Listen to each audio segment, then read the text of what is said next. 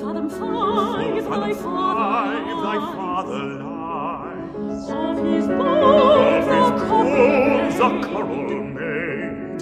Those are pearls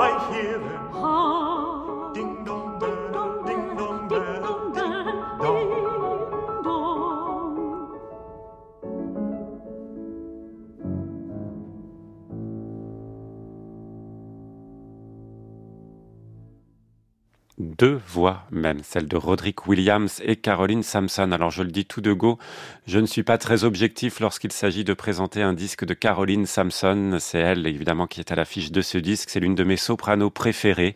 Le répertoire, la voix, le style, l'élégance, j'aime chacun de ces disques.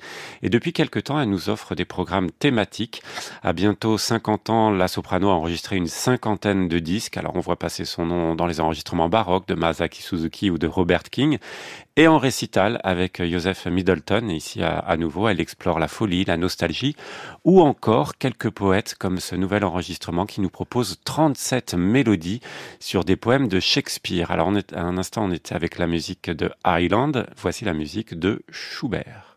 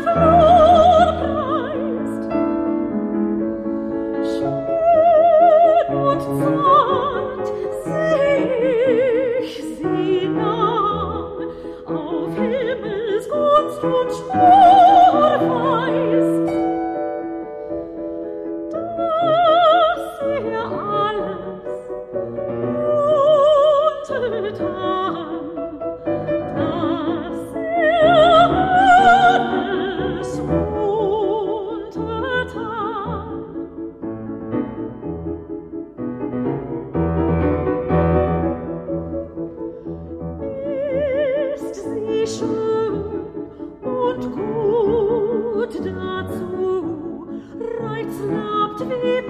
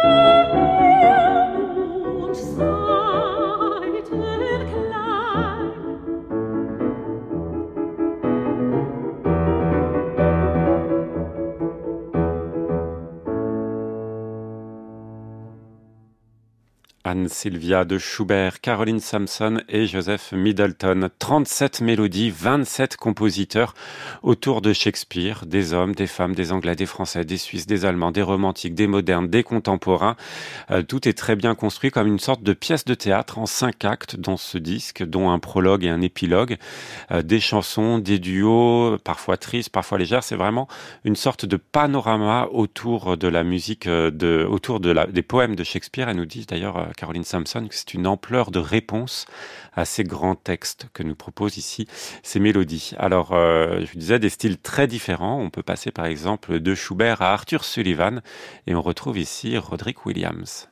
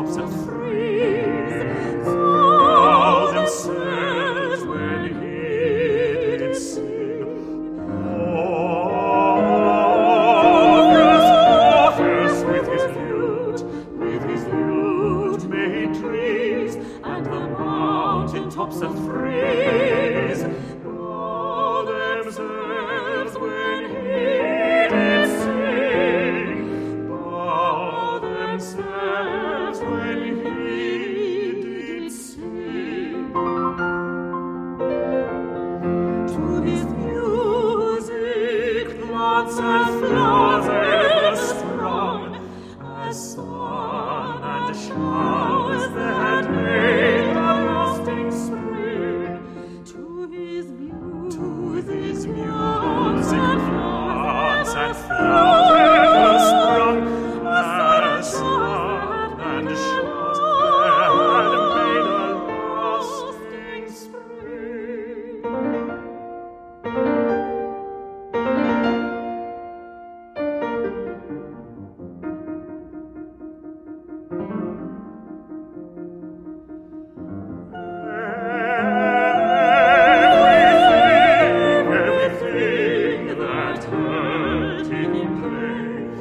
the billows of the sea. On the then lay hung their heads and then lay by.